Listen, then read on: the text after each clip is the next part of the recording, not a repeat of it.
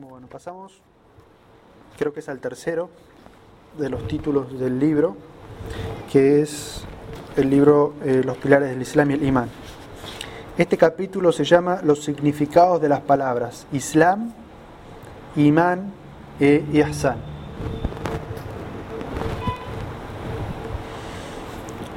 Lo que, lo que quiere hacer el, el autor del libro Fíjense que el autor va a fijar, va a citar un hadiz extenso que vamos a explicar palabra por palabra, inshallah. Lo único que hace el autor es poner un título y dice: El profeta sallallahu alaihi wasallam nos va a explicar qué es lo que significa la palabra Islam, qué es lo que significa la palabra imán y qué es lo que significa la palabra ihsan. Las dos primeras palabras están en el título del libro, ¿verdad? Dijimos que Islam es una cosa, y imán es otra cosa, y ahora aparece una tercera palabra que es ihsan. El autor lo único que hace es poner un título para aclarar en base a qué cita este hadiz. Pero fíjense lo que yo les explicaba al principio sobre la metodología del autor, que es hablar en lo menos posible y citar textos del Corán y de la Sunna. En este caso, el objetivo de este hadiz es un hadiz extenso en el cual el profeta sallallahu alaihi wasallam explica mucho de la terminología. Y ya vamos a ver la situación que se da para que el profeta sallallahu alaihi wasallam haga esta haga esta, esta explicación. Dice el hadith, Omar, anhu, que es Omar ibn al-Khattab, el segundo califa de la nación islámica, dice, cierto día, estando en compañía del mensajero de Allah, sallallahu alaihi wasallam, se presentó ante nosotros un hombre, con vestiduras, con vestiduras de resplandeciente blancura y cabellos intensamente negros, que no evidenciaba señales de viaje y que ninguno de nosotros conocía. Esta primera parte del hadiz es muy importante, porque Omar ibn al-Khattab primero lo que dice es que esto sucede un día en el cual los compañeros del profeta Muhammad sallallahu estaban sentados junto con el profeta. Esta, esto, la primera señal que nos da es que el profeta sallallahu alaihi no era un rey que estaba siempre guardado en un castillo y la gente no tenía acceso a él, sino que el profeta sallallahu alaihi estaba constantemente en la mezquita o eh, era accesible para la gente. Los compañeros del profeta sallallahu alaihi solían sentarse con él y preguntarle cosas prácticamente todo el día. El profeta sallallahu estaba difundiendo el mensaje del Islam y el conocimiento todo el día. Lo segundo que dice Omar ibn al-Khattab empieza a describir una persona. Fíjense, dice, se presentó ante nosotros, primero dice un hombre. Un hombre. Un hombre. Después dice, con vestiduras resplandecientemente blancas, de cabellos intensamente negros. No evidenciaba señales de haber estado de viaje, y sin embargo nadie de nosotros lo conocía. Omar ibn al-Khattab cuando narra este hadith está en Medina, en la mezquita del profeta sallallahu alaihi wasallam. Medina por aquel entonces era una ciudad pequeña. Omar ibn al-Khattab está haciendo con esta descripción diciendo era un hombre, no lo describe primero por su nombre, es decir, una ciudad pequeña todo el mundo se conoce. Los sahabas, los hombres hacían el salá en la mezquita del profeta sallallahu todos los días juntos. No lo conocen, dice, vino un, un hombre. Segundo, dice, sus ropas eran de extremada blancura, una túnica toda blanca su cabello todo muy negro. No evidenciaba señales de viaje, es decir, una persona por aquella época que viajaba a largas distancias podía ser un beduino que venía del desierto, un viajante que venía a otra ciudad, pero tenía señales de viaje, es decir, sus ropas no eran muy blancas, estaban este, de alguna manera eh, sucias por el viaje. Su cabello también estaba lleno de polvo por el viaje. Esta persona no, no tenía señales de viaje sus ropas eran muy blancas, su cabello muy negro, y sin embargo nadie lo conocía, como diciendo, ¿de dónde salió esta persona?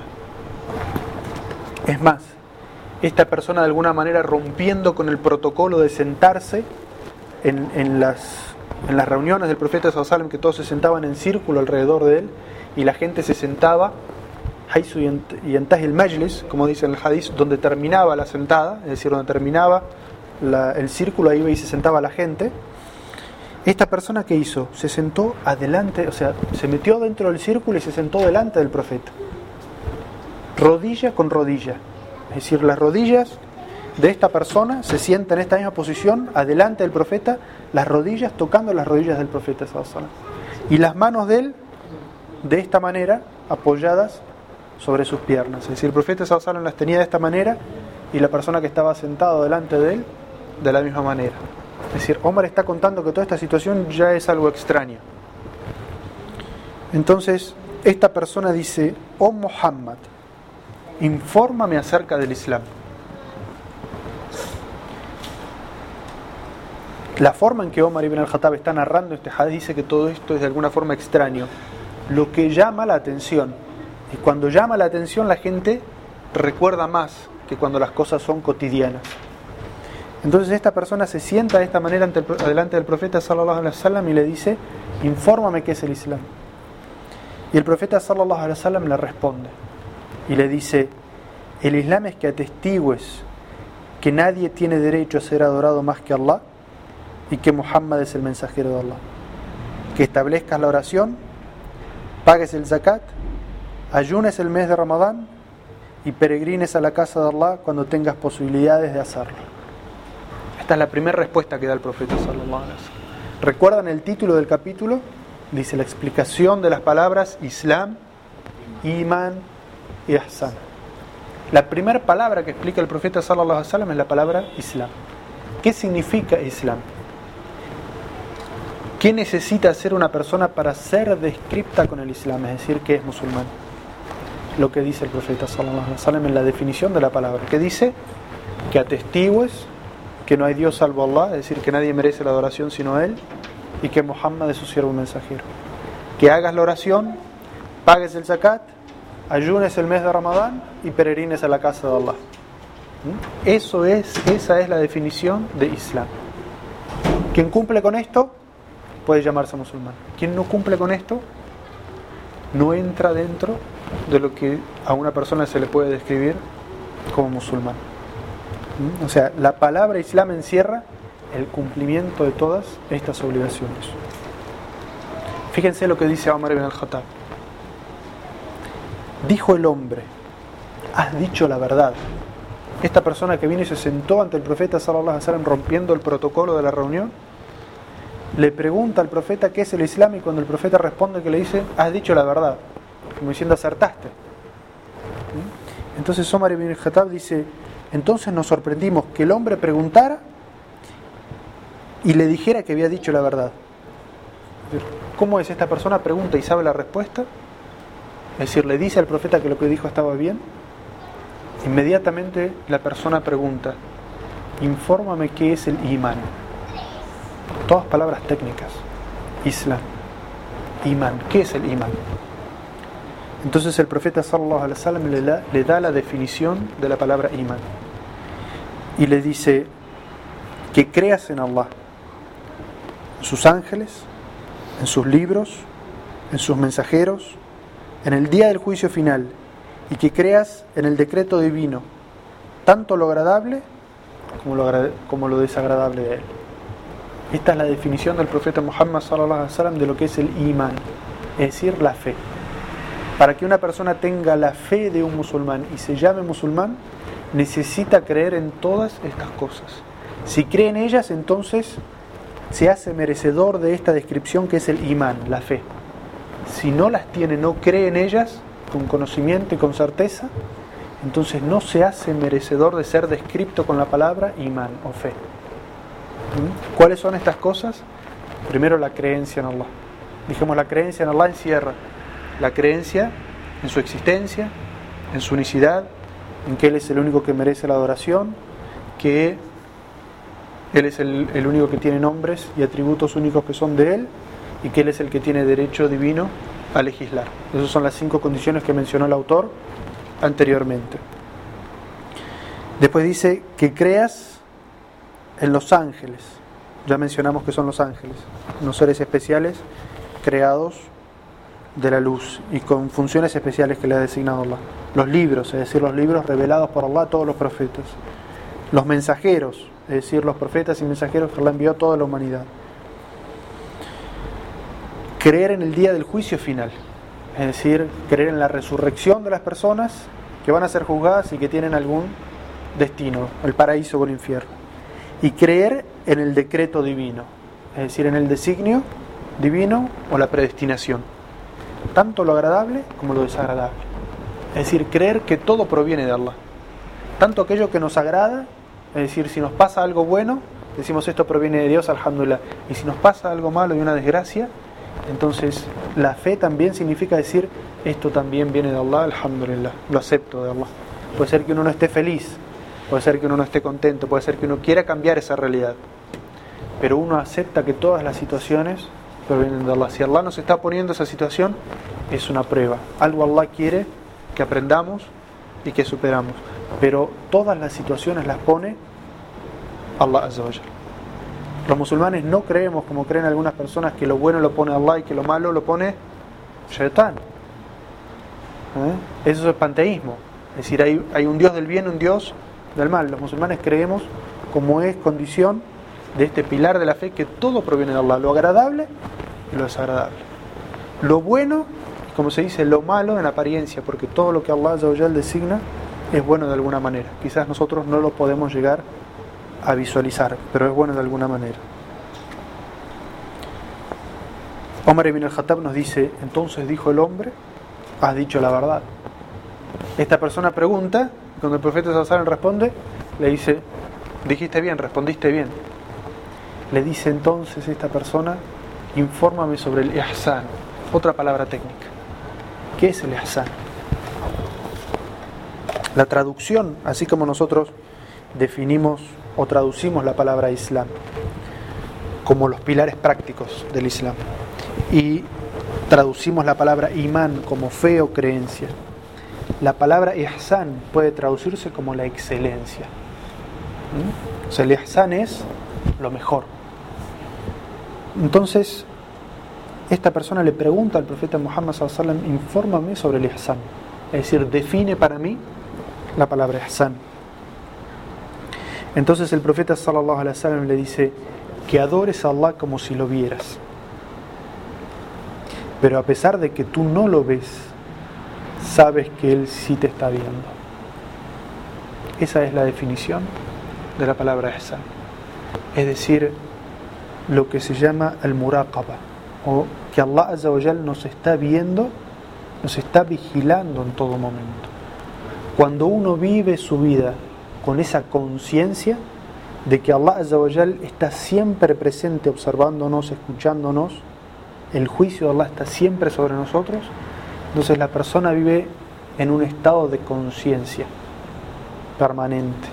Eso es el Hassan. ¿Mm? No cuando una persona recuerda a Allah por momentos y se olvida completamente de Allah y hace cosas como si Allah no lo estuviera viendo. Y día habla como si Allah no lo estuviera escuchando. Y escucha cosas que son ilícitas de escuchar como pensando que Allah está distraído de él. A diferencia de una persona que está consciente permanentemente de que tiene que adorar a Allah como si lo viera, pero a pesar de que no lo ve él, sabe, es consciente de que Allah siempre está viéndolo. Este es el estado del ihsan. Entonces, el hombre le dice, infórmame acerca de cuándo será el último día. Es decir, la fecha. ¿Cuándo va a ser el último día de este mundo? El profeta Muhammad sallallahu alaihi wasallam le responde y le dice, el preguntado no sabe más que aquel que está preguntando. Es decir, yo no sé o yo sé tanto como tú sobre esa respuesta. Entonces el hombre le dijo, entonces infórmame sobre sus signos, sobre sus señales. ¿Cuáles son las señales de que se acerca el último día? El profeta sallallahu alaihi wasallam le dijo: Cuando la esclava dé a luz a su dueña, y cuando veas a descalzos, desamparados pastores de ovejas, compitiendo en la construcción de altos edificios. Estas son las señales que menciona el profeta sallallahu. Dando un paso atrás en la explicación del hadith, nosotros vemos que el profeta sallallahu habla sobre tres distintos estados. Habla sobre el Islam, habla sobre el imán y habla sobre el ihsan. El Islam, el profeta sallallahu alaihi wasallam lo definió como la práctica de los pilares prácticos y evidentes, es decir, que se pueden ver. La pronunciación del testimonio de fe, la práctica de la oración, el ayuno, el pago del zakat y la peregrinación, son todos actos externos. Eso es el Islam. Es decir, ¿cómo sabemos nosotros que una persona es musulmana? Cuando la vemos practicar los pilares del Islam. Eso es lo que muestra que una persona es musulmana. ¿Cómo es o cuál es la condición para que una persona sea musulmana para la comunidad? Cuando cumple con los pilares del Islam. Cuando nosotros vemos una persona que reza, decimos esta persona es musulmana. Cuando vemos una persona que pronuncia ante nosotros el testimonio de fe, esa persona para nosotros es musulmana. Es decir, en lo externo nosotros podemos ver si una persona es musulmana o no es musulmana, es decir, para la comunidad. ¿Sí? En lo externo, nosotros podemos ver si una persona es musulmana o no. Pero eso no es todo. Existe otro estado, lo que es la fe o el imán. ¿Dónde está la fe? En el corazón. Los musulmanes tenemos acceso al corazón, vemos lo que hay en los corazones de las personas. No. El único que puede juzgar lo que hay en los corazones de las personas, ¿quién es? Allah. Y por eso el profeta Muhammad sallallahu alaihi wasallam cuando es preguntado qué es el ihsan dice que creas en. No dice que pronuncies como el testimonio de fe. No dice que hagas la oración que es visible, que peregrines a la Meca, que pagues el, el profeta sallallahu alaihi que dice sobre el imán, sobre la fe, dice que creas, es decir, que esté dentro de tu corazón, con conocimiento y con certeza. Entonces el imán es un estado superior al del Islam. Es decir, uno empieza practicando el Islam. Pero la fe, el imán, la creencia se alcanza con obras que están dentro del corazón. Y es superior la fe al Islam. ¿Cuál es esta fe? Como dijimos, la creencia en Allah, en los libros, en los profetas, en los ángeles, en el, último día, en la predestinación, lo agradable y lo desagradable. Este es el segundo estado. Es decir, primero viene el estado del, del, Islam, que es lo aparente. Después viene el estado del imán, que es la fe, lo que está dentro, que se desarrolla, la creencia que se desarrolla y crece dentro del corazón. Y después hay otro estado superior que es el ihsan. ¿Qué es el ihsan? La conciencia y la práctica y la creencia de estos dos anteriores en un estado permanente. Es decir, que uno viva la vida adorando a Allah como si lo tuviera enfrente. De la misma manera que un niño se porta bien cuando su, padre lo está mirando. Pero si el padre se va, entonces hace sus travesuras. Pero si el padre lo está mirando todo el tiempo, ¿cómo vive el niño? Así recto, ¿no es cierto? Portándose bien todo el tiempo. De la misma manera el musulmán. Aunque, y el profeta sallallahu alaihi wasallam dice, pero aunque tú no lo ves, porque los ojos de este mundo no pueden ver a Allah, tú sabes que Allah te está viendo siempre. Es decir, vives en un estado de conciencia en el que practicas el Islam y crees en el imán en una forma consciente, en que Allah está siempre observándote, siempre viéndote, siempre escuchándote. Entonces, el primer estado al que accede la persona es el Islam. A medida que va practicando el Islam y creyendo en los pilares de la fe, alcanza lo que se llama el imán o la fe. Y por eso el primer, la palabra que describe a la primera persona es muslim o musulmán, que es la que practica en la apariencia.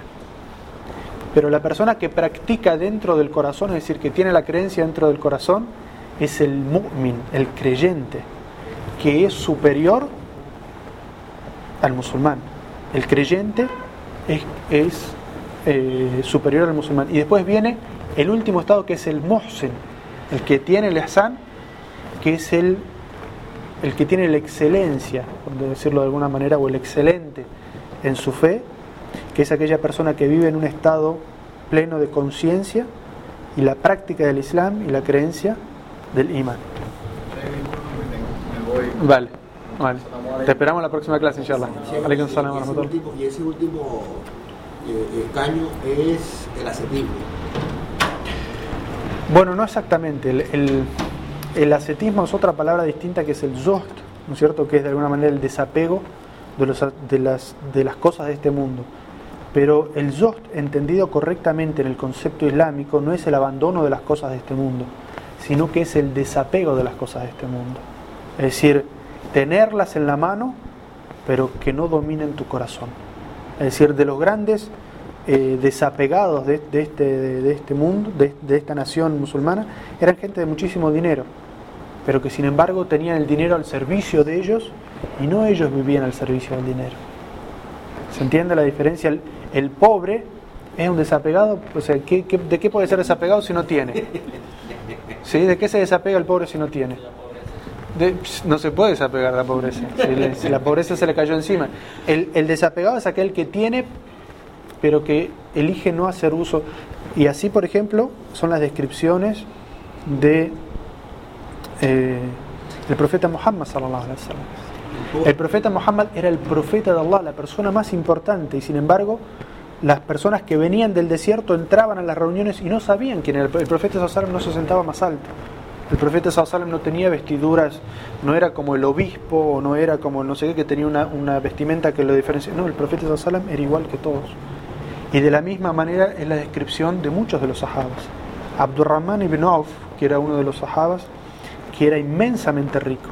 Se dice que viajaba en sus caravanas en las que él iba a Siria comercial y volvía a Medina y la gente no podía distinguir entre él, que era el dueño de todo, y, cualquiera de los sirvientes de la caravana, de los empleados de la caravana. Porque él, él no usaba joyas, él no usaba ropas este, así eh, que de, seda o cosas que evidentemente el musulmán no puede hacer, pero no se notaba entre, entre él, que era una persona muy rica, y sus sirvientes. ¿Eso quiere decir que el musulmán eh, eh, puede tener dinero? Por supuesto, el musulmán puede tener dinero, alhamdulillah. Otro, otro de los ejemplos de esto es el profeta sallallahu alaihi wasallam está hablando de aquellos que dominan su ira. ¿Mm? Y dice, aquel que realmente domina su ira no es aquel que no puede eh, descargarla, sino que el que Allah premia por dominar su ira es el que tiene la capacidad de descargarla, pero se contiene. Eso es lo que se llama el qadimin al rey, es decir, aquellos que dominan su ira, que todas las personas se pueden enojar y entrar en un estado de enojo severo, pero ¿quiénes son aquellos que reaccionan violentamente? o que dejan caer su ira sobre las otras personas, esas personas pierden en esa situación. Contener la ira y el enojo está premiado por Allah. Y es una de las características del creyente. Pero cuando se dice que una persona retiene su ira, imagínense una persona del llano va, delante del, presidente Uribe y Uribe dice algo que lo enoja. Y él dice, me retuve de no pegarle. ¿Qué le vas a pegar si antes de que te acerques unos metros te ¿Sí? Te han metido un tiro, los guardaespaldas se te pusieron. Esa persona no ha retenido su ira. Es al revés. El caso de un gobernante que se enoja con, una persona del pueblo y pudiendo castigarla retiene su ira, estas son las personas que son premiadas por contener su ira. La misma, lo mismo pasa dentro de las estructuras sociales y dentro de las estructuras familiares. Es decir, un esposo que teniendo la capacidad física de golpear a su esposa, domina su enojo y no lo hace, esa persona es premiada. Lo mismo una mujer que teniendo la capacidad de ir a la cocina, agarrar un sartén y partírselo por la cabeza al esposo, retiene su ira y no lo hace, es premiada por eso. Lo mismo los padres, con que pueden enojarse con sus hijos pero no los golpean, son premiados por Allah. Entonces, ¿qué, representa el sust o el, eh, el desapego? significa teniendo la capacidad de abandonarlo. Entonces, el zost o el desapego nosotros no lo entendemos como el abandono del mundo. Es decir, yo para hacerme un desapegado dejo de trabajar, abandono a mi familia y me voy a una montaña a adorar. Es, eso, eso es entender mal lo que es el desapego y la devoción. E islámicamente eso está, es un concepto equivocado. Terminando, volviendo al hadith, el profeta sallallahu alaihi wasallam, cuando eh, esta persona le pregunta, después de que le, ha preguntado sobre estos tres estados, le dice, dime cuándo va a ser la hora, cuándo va a ser el día del juicio, cuándo se va a terminar este mundo. El profeta Sallam que le responde, no sabe el preguntado más que el que pregunta. Es decir, ni tú sabes, ni yo sé. Es decir, él como profeta de Allah sabía que nadie sino Allah sabe el conocimiento de la hora. Ese es, y ese es otro de los asuntos con los cuales nos podemos dar cuenta de los charlatanes. Cualquier persona que diga el último día va a ser tal fecha o el día del juicio va a ser tal fecha, inmediatamente sabemos que es un charlatán. El ángel Gabriel no lo sabía, los ángeles no lo saben, el profeta y todos los profetas anteriores no sabían cuándo era. Entonces un charlatán de hoy, menos. Esta persona, cuando el profeta sallallahu alaihi wasallam no le puede, no le informa sobre cuándo va a ser, le dice, háblame entonces sobre las señales. ¿Qué me muestra que este día está cerca? Entonces el profeta sallallahu alaihi wasallam le da unas señales y le dice, cuando la esclava dé a luz a su dueña. ¿Mm? Cuando la esclava dé a luz a su dueña. Una mujer que es esclava da a luz, es decir, tiene una hija que va a ser dueña de esta esclava. Los sabios lo han interpretado de distintas maneras. Quizás la que más se puede aplicar a esta época es el maltrato que las hijas dan a sus madres. Es decir, se pierden los valores de respeto hacia los padres. Entonces la hija trata a su madre no como su madre con el respeto que se debe, sino como si fuera su empleada y su esclava. ¿Mm? Esa, es, una de las interpretaciones que se ha dado y quizás es la que se puede aplicar o la que se puede entender en este momento. Dice luego, y cuando veas a descalzos, desamparados, pastores de ovejas, compitiendo en la construcción de altos edificios. El profeta Sallam describe a unas personas, dice, descalzos, imagínense el nivel de pobreza, una persona que anda descalzo no tiene para zapatos, muy pobre, desamparados, ni casa tiene.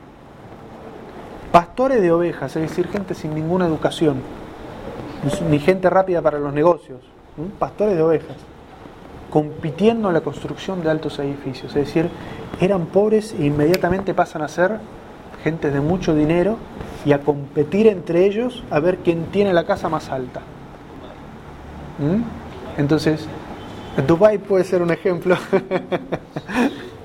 y Allah además eh, en, en los países árabes uno puede ver varios ejemplos de eso.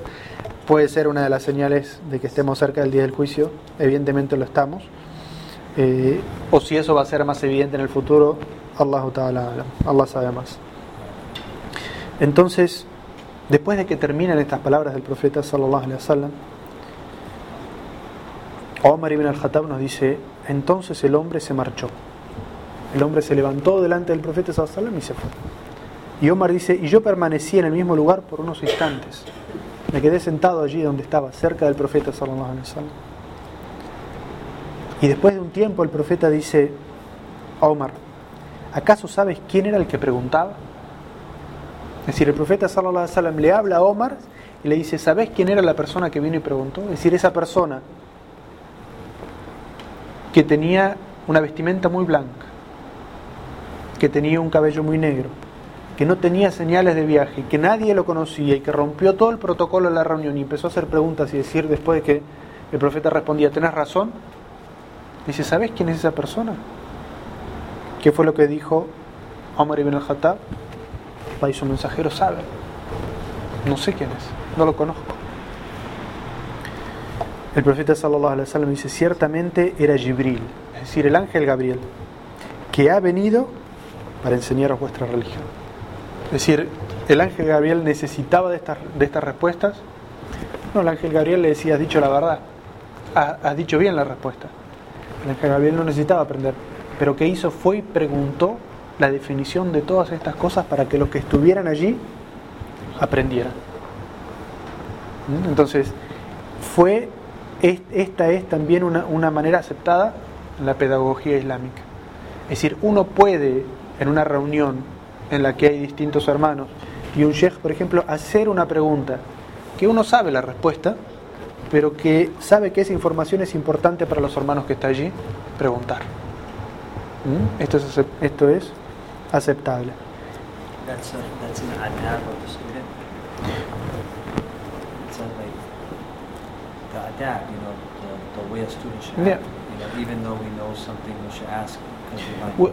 of the student. It's like the adab, you know, the, the way a student should Yeah. act. You know, even though we know something, we should ask. 'cause we might- Well, It doesn't mean that we should ask, but we may ask. It's permissible for you to ask something that you already know, uh, just for the other people to listen to the answer. And there's reward in that too. Yeah. Yeah. Because you are following, it's like a sunnah, you know, because it was accepted by the Prophet sallallahu alaihi wasallam. Conclusiones que podemos sacar de este hadith. Primero, como dijimos, la cercanía del profeta Muhammad sallallahu alaihi wasallam a sus compañeros. Sus compañeros se reunían cerca del profeta Muhammad sallallahu alaihi wasallam para obtener conocimiento y que es algo que nosotros también debemos hacer.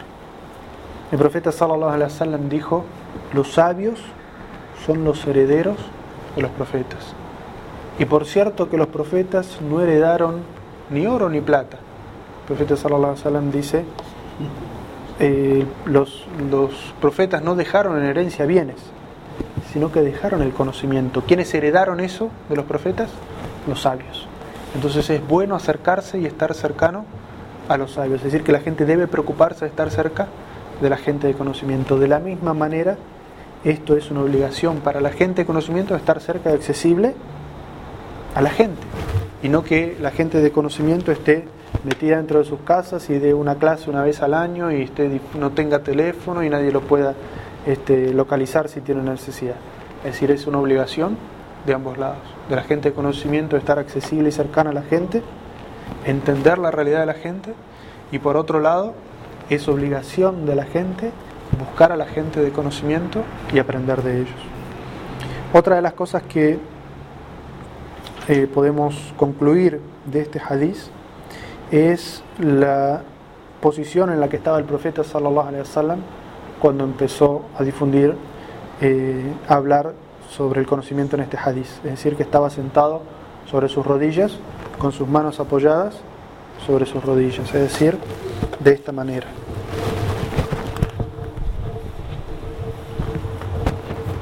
Entonces es de la sunna del profeta Muhammad sallallahu alaihi wasallam comenzar una reunión de conocimiento sentado de esta manera. Y también es de la sunna o de la, o de la, de la buena costumbre del alumno cuando viene a preguntarle al sabio, sentarse delante de él de esta misma manera con eh, las manos apoyadas sobre sus piernas, sobre, sobre sus rodillas. Y esto lo sacamos de esta manera que el ángel vino y se sentó delante del profeta para preguntarle.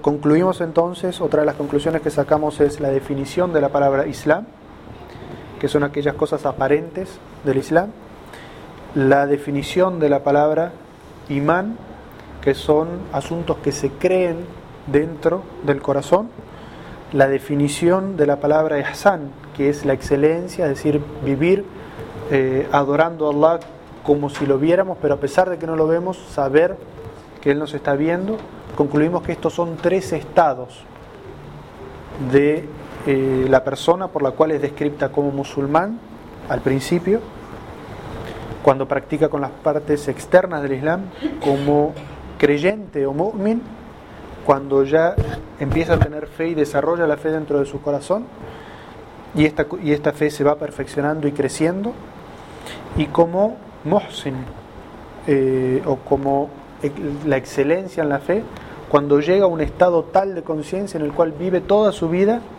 como si Allah lo estuviera viendo en todo momento. Otra de las conclusiones que sacamos es que nadie sabe cuándo va a ser la hora del juicio excepto Allah, pero que la hora del juicio o la proximidad de la hora del juicio tiene señales. Algunas están mencionadas en este hadiz y algunas están mencionadas en otros hadices. ¿sí? E incluso también eh, en el Sagrado Corán está la mención de algunas, eh, de algunas señales que van a venir antes del día del juicio. Otra, otra de las conclusiones que podemos sacar es que los ángeles toman la forma de los seres humanos. Pueden verse como seres humanos y pueden comunicarse con ellos. ¿Mm? Estas son las conclusiones, inshallah, que podemos sacar de este hadiz. Por último, mencionamos que este hadiz con esta narración fue transmitido Muslim y que existe una narración eh, con algunas variaciones en algunas palabras muy similares también en el libro de Al-Bukhari. Eh, esto es lo que mencionamos inshallah y aquí terminó eh, esta segunda clase. Así que ahora podemos pasar, inshallah, a las.